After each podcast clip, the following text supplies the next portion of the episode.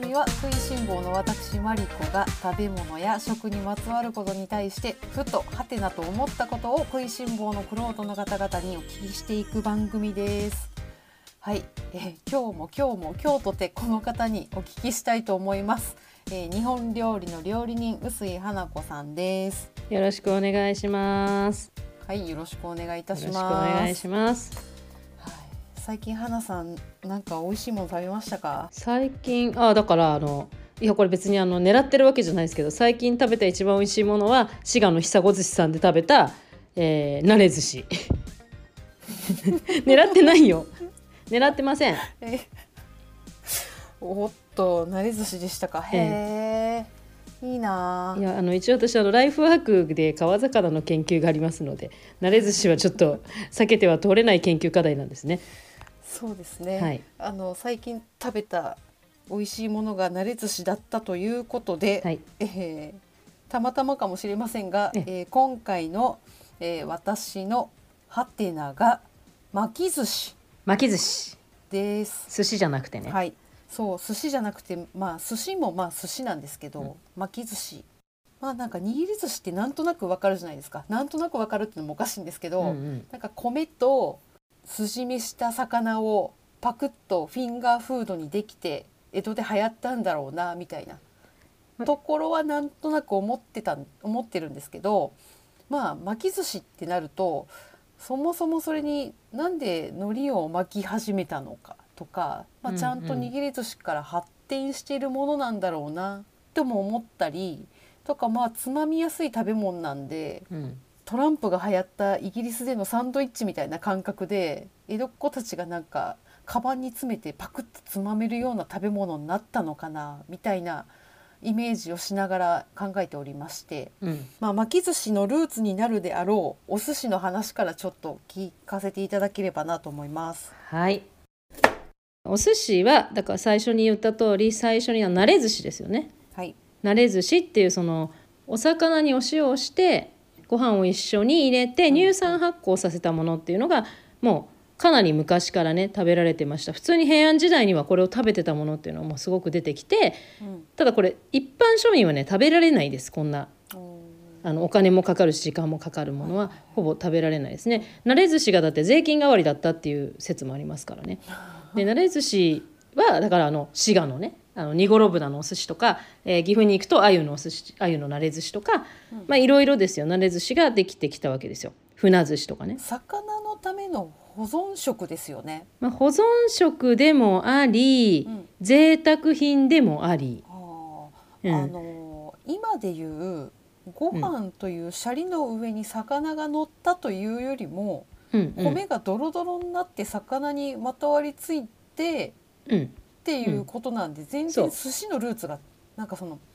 違うよ現ね代人が思ってる寿司っていうものと違うものってことですそようね。ですうんまああのそういうね慣れ寿司にくっついてるの「い」って言うんですけど「飯」って書いて白いあの周りについてるの「い」って言うんですけど、はいそこから「す」が作られるようになってってその早寿司って言われる分野ができるんですね。早寿司ね。早寿司。で早寿司。まあ、早寿司がうんどちらかというと、うんえー今の今のいわゆるお寿司の原型はいはいになるの。はいで慣れ寿司はどっちかっていうとそのまま派生していって箱寿司とか押し寿司の方に行くの。おーわかるえっ、とね酸っぱいじゃない、あのー慣れ寿司って、はいご飯の上にその酸っぱいのを置いてさらにご飯の上にその慣れ寿司を置いといて下にちょっと酸っぱいのを染みさせたものっていうのが押して作られてって押し寿司とかになっていくのよ。あなるほど、うんなれ寿司の魚の部分にさらに米をつけたってことなんですそようね。そうそうそうそうそうそうそうでそれが押し寿司になっていくわけ押し寿う司んうん箱寿司のな原るほど型なねる。ほど。うん、で早寿司っていうのはこれが今の寿司の原型で、うんまあ、乳酸発酵して作った慣れ寿司とはちょっと別で、はい。うん、そうだなご飯に酢飯を作って今と一緒ですよその上に何かを乗せたっていうのが早寿司っていうお寿司の、まあ、種類、まあ、今でいうとこの江戸前寿司の一つになります。あで派生がちょっと違うんだよねでその握り寿司は、まあ、皆さんご存知の通りあの花屋与平さんが作ったとかねあのあったけ六軒堀のあのなんだっけ江戸深川の松野寿司さんがまず発祥とかねその辺はちょっとよく分かってないんですけどとにかく酢飯を握ってネタを乗っけたの。すいませんちょっと寿司の話なんですけどうんあのーなれ寿司が押し寿司になったじゃないですか。うんでなれ寿司の発祥って、うんえー、と滋賀の方じゃないですか。そうですねまあ滋賀福井富山石川まあ岐阜、うん、でまたこれ私関西出身なんですけど、うん、出た出たなんか西押し寿司文化って関西ですよね。押し寿司関西ですそうだかはらいなれ寿司から派生したから関西のお寿司文化は押し寿司っていうことなんですかね。そうですそうですそうですなるほど。だってないですからこっちにはあこっちってど こっち 東 あ東の方にはないのでえ西の方から言うとね東にはありまへんなあになるんですけどなるほどね。あの江戸時代になってちょっとそういう押し寿司文化がうん江戸っ子にもちょっといいんじゃねみたいになって流行ってこけら寿司っていうのが回ってきたりはするんですけど、うん基本的には江戸っ子のお寿司の食べ方は保存食ではない食食べ方ですうんなるほど。だから全然そのに関西の押し寿司文化とか箱寿司文化っていうのの発展とうん握り寿司の発展っていうのは全く別のものですよね。なるほどね。うははんはは。今回私が気になっている巻き寿司で言うと、巻き寿司これは早寿司文化の延長線。巻き寿司はうんちょっとね、一線を隠していて、はい巻き寿司が流行ったのがおそらくあ1750年から1776年って言われてるんですよ。はい。うん具体的すぎるよねこの26年間。まあまたこれ江戸の中期後期あたりですか？そうですねえっとね1750年に「料理三回教」っていう本が作られるんですよ。料理三回教。そうでこの書籍に、はいまあ、出てくるのまずそえのっと巻き寿司っていう言葉が。。うんはい。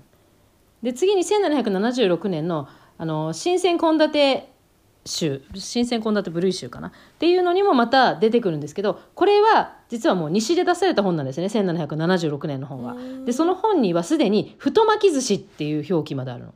なるほど。なので、うんもうこの時点で巻き寿司っていうのはあったんですけどうんルーツはおそらく棒寿司の派生だと思います。ルーツは棒寿司。だから西側で流行った、はい。えー、慣れ寿司をご飯の上に乗っけてうん。押してたのがはいはい。棒寿司ってこう棒にして少し巻きすで巻いたりするじゃないですか、うんうん巻きますね。その派生が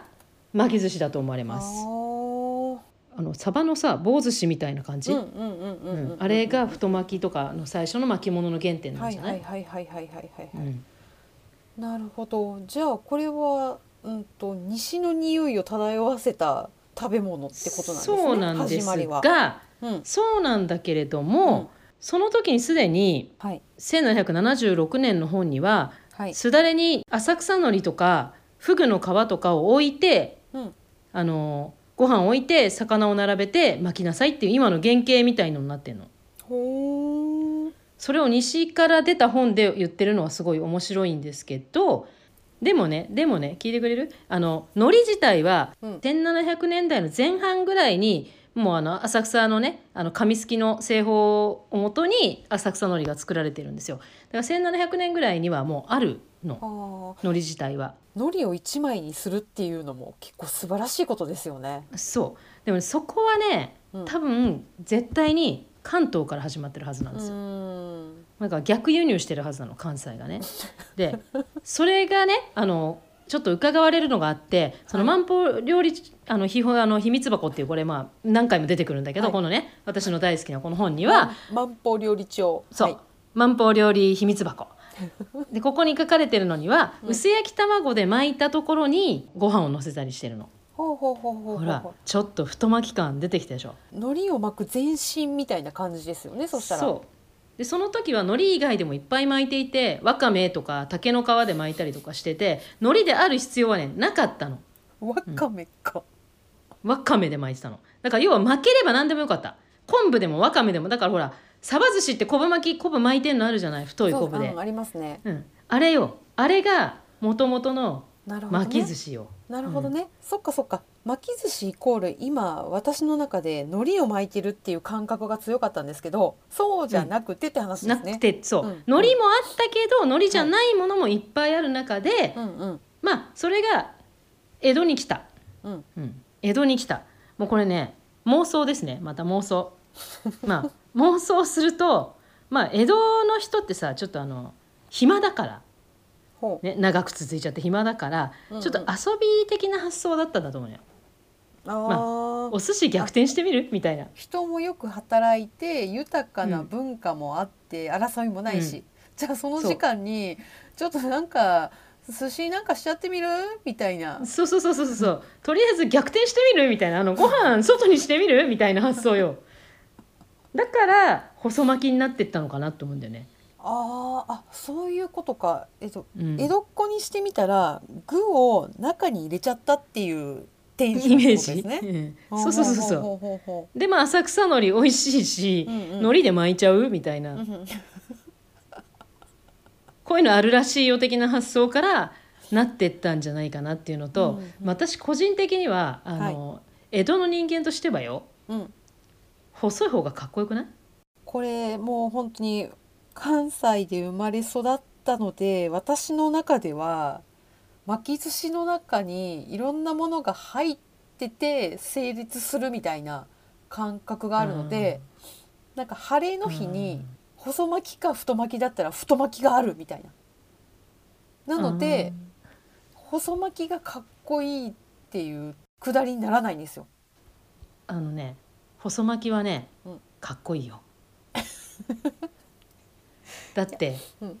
あの鉛筆って知ってる細巻きのへえ。細巻きってさまはずいそもそもねちょっとあの、えーまず一番豪華な太巻きを作る時には海苔を、はい。まあ、海苔1枚ありますね1枚と半で太巻き作るんです、はい。でも通常の太巻きは1枚で作るんです、うんうんうん細巻きは半分で作るんです、うんうんうんそのほさらに鉛筆っていうのはその海苔を4分の1にしたやつで巻くんです、へーこれねめっちゃ技術がいるんですよだから鉛筆みたいな海苔巻きができてそれ鉛筆って言うんですそれ作れる職人はとっても少ないんですえ、それ鉛筆っていうのも江戸ぐらいからあったんですか。いや絶対ないと思う、うんこれは多分あの寿司屋がいろいろやってって、うんどんどん技術を競ってった時にうん巻きづらいんですよ細ければ細いほど、そうですよね。ほらどうだかっこいいだろ粋だろみたいな感じでなってったからこれが多分江戸っ子気質ですよああ、そっかそっ絶か。対まあなんかうんサクッとパクッとって言うんだったら太巻きよりかは細巻きの方がかっこいいなとは思うんですけどね。でもねあのちゃんと端っこから切らなきゃそれは巻き寿司ではないよっていう表記も結構いろんなとこに書いてあるのだからパクッとっていうよりもちゃんと一口サイズに切ったものを食べなさいっていうルールにはなってるからこうピクニックに持ってってはいみたいな感じじゃなくて一応お寿司の部類としてきちんはいはいとはいはい成り立っていたとは思われます。ははいじゃあその西の太巻き東の細巻きっていうのはうん本当に文化的なものが色濃く出てるってことなんですね。そうでもう本当に文化だよだって何でも入れちゃう、ね、西の太巻きおーそっかまあ押し寿司からの棒寿司からの太巻きっていうところで太いっていうのはなんとなく理解できるんですけど、うんその江戸が細くなっちゃったのって何なんですかねうん、まあ江戸が細くなっちゃってもとにかくすっきりしないことが嫌い うん私も全然太巻き好きじゃないし、あら あらそうでしたか。うん、全然かっこいいと思わないけどうんうんでも1837年の時点では森貞万港にかんぴょう巻きの細巻きっていうのが出てるから、うんうんでしかもおそらくはよ、うんこのお寿司っていうのはまだ巻き寿司も含めて外食産業なんですよ江戸では、うんうんうんううんん江戸時代のお寿司ってねぞうり1個が草履ぐらいあったの普通にあの今の寿司の大きさじゃなくて今の4倍とかあるんですよ草履草履ぐらい握りがねはい。握りがまあまあこのぐらいこのぐらいって音で伝えづらいんだけどさハワイのスパムおにぎりみたいなあそうそうそうそうああいう感じってことですかね。あれよりちょっと大きいぐらいのお寿司で、うんお寿司を今みたいに何個も食べるっていう文化はなくてうんうん、もうのれんくぐって屋台で1人が2個ぐらはいい食べるぐらいよ、はいはい。うんでそれで十分お腹いっぱいだよねっていうものだったんですうんうんでそこでまあ巻き寿司が来たとしても、うん太巻きを食べてお腹をいっぱいにするっていう感覚はねないと思うんだよねうーん握りをちょいと食べてつまむ程度の細巻きなのに、うん細巻きが太巻きだったらどうするだってさあんなでっかいさ握り食べてんのにさらに太巻きでまた食べんのなるほどね。雑多にこうなんていうかあー重ねていかなくて結はいは構、いはいはい。うんそもそも早寿司の方の流れの中に巻き寿司が出てきたからってことですかそうね。うそうそうそうそう,、うんうんうんうん早寿司普通のお寿司握り寿うんうんうん司江戸前寿司が流行って巻き寿司が入ってきたのでんうんそれだとあくまでちょっとなんていうのかなちょっとおまけっていうか、うんうんあまあちょっとなんか小腹足りてないからかんぴょう巻きでも食べてみるみたいな感じですよ。なるほどでも関西は江戸前寿司の文化じゃなくてもともとその押し寿司とか、そういったものが太巻きになってるので太巻きでお腹いっぱいにしてるわけですそよ、うですね。うん、うん、私のイメージねこれ、うんなぜなら文献ないから、うん、ああそっかそっか太巻きって完全食のイメージありますもん、そうそうそうそうだってうん太巻きってさそれこそ江戸前寿司に入ってるネタを全部ぜゲッて一緒にしただけでしょ、うんうんそうですね確そかれでにま確たあかにの敵を作ってるよね西の人 に京都にも住んでますあの大丈夫ですこれね敵じゃなくてルーツの違いを喋ってるだけです、そうだよね、うん、そとうそうにそうかくうんあの関西ではうん太巻きは豪華、うん豪華だから良い、うんうん江戸ではたくさん巻くのは基本的に粋ではない、うんうん細巻きっていうくくりになるわけですよなるほどねだからもうもうそもそもが違うんですよねスタートうが、んうんうんうんうんうんそうそれがなんか分かっただけでかなり合点合点感がすごいです特にかんぴょう巻きがね江戸で流行ってくんですけどこれは本当にね、面白いなと思いますかんぴょうって滋賀とか栃木とか、うんまあ名産地があるんですけどはい全然煮方が違うのねこれは本当に面白いよ、まあ、江戸はお醤油ともうとにかく甘じょっぱにして柔らかく煮る、うんうん、なぜならば細巻きに入れるから、はいはいはいはいうん、だって硬かったらさ噛めないじゃん、うんうんだけど太巻きに入れるかんぴょう西のかんぴょうはの煮方は割とあのかんぴょうしっかりとあの歯ごたえを残してんだよね。うんどちらかといえばあの切り本当に切り干し大根とかたくあんとかうんうんうんにうん近いような食感そういやなんかシャクシャクが少し残る感じで煮てくうのんそうね、うんうんこれは多分太巻きの中に卵とかでんぶとかいろんなものが入っていった中の食感をどう取るかっていうバランスで作ってると思うのでかんぴょうの煮方は本当に東京と、まあ、関西では全く違うなと、なるほ思いどままあ、関東抹茶色ですからねそうですねめっちゃ色あ確かに関西薄食いですね薄いですあーすごい違うなすごい違うんですよあ西と東ってあ。ー今まあ細巻きのかんぴょうの話になりましたけどはいまあ細巻きの話で言うと謎なものが2つありまして、はい。えー、かっぱ巻きと、あ、カッパね。うんでかっぱ巻きはまあかっぱがきゅうり好きだからまあそうっだてよ。いうテンションで あ合ってます、うん、まあ大体合ってますよね。多分おそらくカッパがキュウリを体に巻いてたっていうあの原点からでしょ。うんうんうんうん。からカッパ巻きっていう。ってなんとなく思ってたんですけど、うんうんも合うってます一つよくわからないのが鉄火巻き鉄火はね、これ私がこれは本当に私が今までずっといろんな豊洲とかに出入りしてはい言われてきたのは、うんあのマグロがねはい熱い鉄に見えるからっていうのが一つあったんだけど。うんうんうん、まあでも実は鉄火場っていうところから来てるんじゃないかっていう人たちもいます。鉄火場鉄火場っていうのあは賭博場賭博場、あーあうん昔の賭博場、うん、うんうんうんだから賭博場でその、賭博場の時ってさほら片手使ってたりいろいろしてるからうんうんこのパクパク食べるのにさ細巻きとかをね食べてたんですよね。あーうん、それねもうあれね江戸終わってるよ明治ね明治。そうなんだうん、はーあの江戸時代の文献に鉄火巻きっていうのは出てこない。うん、だから結構最近ですね鉄火巻きっていうのは。だから江戸時代は基本的に細巻きって言ったらかんぴょうしかないのあーうーんなんです。でそれがまあ明治になってその博打場とかでそういうのを食べるようになってた時に、うんまあ、かんぴょう以外何かないかなみたいになって、まうあ、んうんマグロとかを巻いてってそのマグロ巻きがその鉄火場で食べられてたから鉄火巻きなんじゃないかっていう人も結構いますこれおじいちんゃん世代では。あの冒頭にも言いましたけどイギリスのギャンブル大好きトランプのサンドイッチと、うんそれとほぼほぼ一緒ですよね、そう一緒だと思うよ、あのーネタは大体一緒ですよね、まあ、鉄っぽいからって言われてもうんマグロがその本当に熱した鉄っぽいかって思うとあんまり鉄に見えなくねって思ったりもするので私はそっちの説の方が合ってんじゃないかなっって思っているし大体丼にしたら鉄火丼っていうけど平たく切ったものが鉄の塊に見えるかって言われたら見えないから、やっぱりり鉄火っていうのをマグロの総称とすると鉄火場で食べてたからなんじゃないかなとは思います。鉄火巻きをつまみながら数々のドラマが繰り広げられてたんでしょうね超ハンとか言いながら鉄火巻きですよ。もうかけるもんなくて鉄火みたいな そうそうそうそう。一鉄火みたいな超みたいな感じですよ。いやーあったでしょうねあったでしょうね。鉄火場で流行ったから鉄火巻きが名前が残ってるっていうのもね、確かにね今鉄火場って言わないもんね。うん、ちょっと初めて聞きましたね、まあ、鉄火場っていうのがあったんですよ明治時代にはね、うんまあ、だからまさにサンドイッチと一緒ですねうんうんうん爆竹打つとか鉄火場って言います巻き寿司一つにしてもなんか面白いもんですねかんぴょうの話も分かったし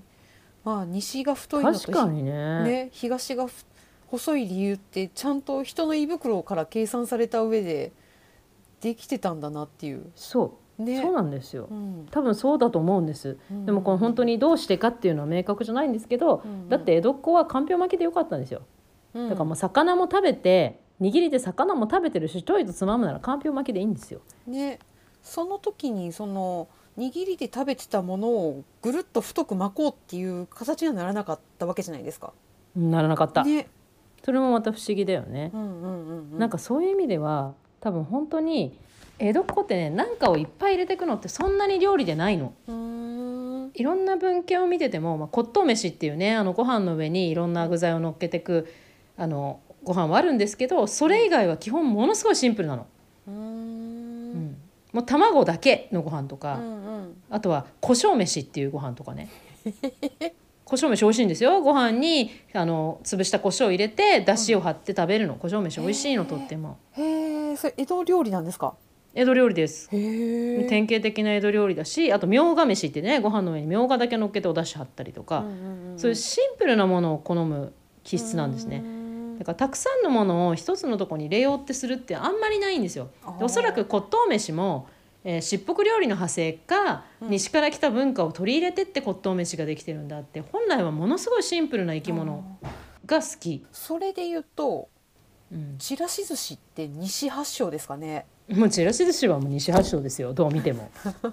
うん、どう見てもどう見てもまあ、だからそのさっき言った押し寿司とかが晴れの日に作ら家庭として作られていくようになったのがちらし寿司ですよ。はいはいはいはいはい、うん、なんか基本的にはもう完全に西ですよね。そうですねそういう意味ではなんかなんていうのかなちらし寿司の具材によったりもするんですけどうん基本的にはなんか平安時代とかからちらし寿司っていうのは作られていて。おーまあ、いろんなね鎌倉時代鎌倉時代かなで五目ちらしっていうのが出てきてるんですけど、うんうん江戸江戸時代の話していい江戸時代は、そのちらし寿司って言ったらねまかないのご飯のことだったのねへえ江戸前のちらし寿司っていうのはねまかないご飯ですよだから寿司職人さんが残った切れ端のを乗っけてたまかない寿司のことを江戸前ちらしって言うんです、うーんまあ、でもねそれもね明治以降よ、うんあの江戸前ちらしっていうのが江戸時代にそのまかないでさ「はいちょっとマグロの切れ端のつけてその後ろ食べてきな」って言ったのが、うん明治になったらちょっと江戸前ちらしって名前つけてみたみたいなそういうことかそうそうだからちらし寿司ってね江戸では決して、あの売り物として作ってったっていうよりは本当に単純にまかないだったと思います残念ながら、江戸前チラシっていう名前が、まあ、今市民権普通に得てると思うんですけど、うんうんあのどっかの居酒屋のまかないチャーハンっていう商品があるのあとそうそうそうそうそうそうそうそう本日のまかない飯って書いてるのと一緒なんですよね本当なるほどねそれが、なんかやっぱり西だと太巻きの派生があるから、うん、そこに対してこうねばら寿司とかみたいにあの綺麗にいろんな具材を乗っけてったでしょそうでですねちなみにさばら寿司とかさ隠すばら寿司知ってますご飯具材ご飯って上にご飯にして見えなくするなんでしょありますあれはさ、うん徳川さんがさうん質素倹約をさ、うん推奨したでしょ、うんなんかいろんな具材乗って贅沢にしてると怒られちゃうからご飯で蓋したのほらあー何にもないですよっていうためにだからそのぐらいそういうその地域のうんばら寿司とかは贅沢だったんだよ、うーんでもほら江戸っ子の場合はあのまかないご飯だから全然違うのねなるほどねすっごい余談なんですけどはいバッテラってなんでバッテラって言うんですかね私それ同じことさ思ったよでもバッテラって東京じゃ言わないですからねそう多分今聞いてる人も何なんだって言われるかもしれないんですけど、うんあの関西の押し寿司にはバッテラっていう超メジャー級なお寿司があるんですよね。 あのバッテラって小舟って意味ですよねへえ船って意味ですよバッテーラでしょバッテイラバッテーラテイラってどっから来てるんですかバッテーラえっ、とポルトガル語だと思いますはい知らなかまあった、ポルトガル語の船っていう意味がバッテーラまああれですよ天ぷらと一緒ですよへだからもともとその例えばなんていうのかな丸く丸めたサバ寿司はバッテラじゃなくてあの真四角のだけがバッテラじゃないえそですかうそうん、あれがバッテラですでそもそもはバッテラもサバとかじゃなくてこの白ですよねあと小肌のちょっと大きい版う、うん、まあ酢飯にした白身魚みたいなうんうんような味の、うんはいまあそのこの白のお寿司がこの白まあちょっと小肌を想像してもらいたいんですけど、はいこう開くじゃないですかアジの干物みたいに、うんうんで頭のとこ落とすとこういう形じゃないですかなんていうのかな若葉マークのあの上のぴょんぴょんがないみたいな形ね、はいはいはいあのボートみたいな形になるんです、うんうんうんうんでそのバッテーラっていう船がそのボートみたいな船なんですよでバッテーラバッテラまあこれはねあの結構いろんなところに出てるんで皆さん見てみてください余談なんですけど、はいすごい今またアハ体験です今、あはうんイヒじゃなくてあはですね へえありがとうございますバほッテイーラバッテイラバッテイラなのかな発音ちょっとわかりません皆さん調べてくださいスケロクは、えー、歌舞伎役者のスケロクさん、はい歌舞伎役者のうん主人公のあの、うんススケロクの愛人が揚げ巻きって言うんですよ 揚げ巻きそうですそうですだからスケロクと揚げ巻きがこういう中だった揚げと巻きよ揚げいなり巻き太巻き揚げ巻きはいスケロクまあ吉原にいた恋人がね揚げ巻きだったんですよだからスケロクって言われるんですちょっとインゴみたいなセットです ねなんて言ったら揚げ巻きって言えばいいのに揚げ巻きって言っちゃうと吉原の、そうそうそうそうまああの女性の名前だからうっんていうねそういう話があるんですようんそういう歌舞伎の話があってうんうんそれでそういう名前をつけたうんかっこよくない面白いな、面白いですよねお寿司ってすごい日本人感が名前とかそう本当にそうだよ食べね方とかそこに全部出てる気がして本当にこれ説明を全部英語でしなさいって言われたら本当に大変ですよねあのいやスケロクのガールフレンドが揚げ巻きでって揚げはってフライで巻きはロールでっていう話をしなきゃいけないんですスケよロクズガールフレンドイズ揚げ巻きビーズ揚げ巻きっていうとこから始めるいのなり そうそう。わいなりっていうところから始めなきゃいけないんですよ。これ大変ですよ。ねまたこれ言い出したらねお稲荷さんうのん稲荷寿司の話にまたなっちゃうしね、そうそうそうそう、うんそうですよ。うん、ほら大変。いなり寿司はまた今 度に。そうですね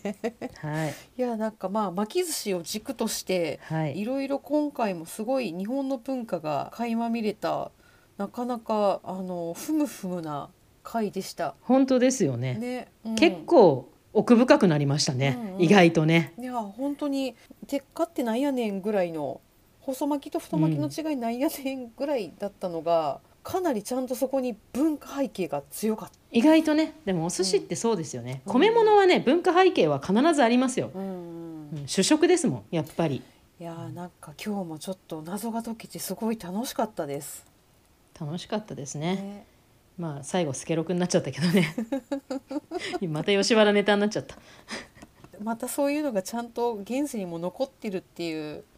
なんか不思議で楽しい食文化ですね。ええ、本当にね。皆さんも食文化楽しんでください。知って美味しい、食べて美味しい、これがご飯です。本日も花さんありがとうございました。ありがとうございました。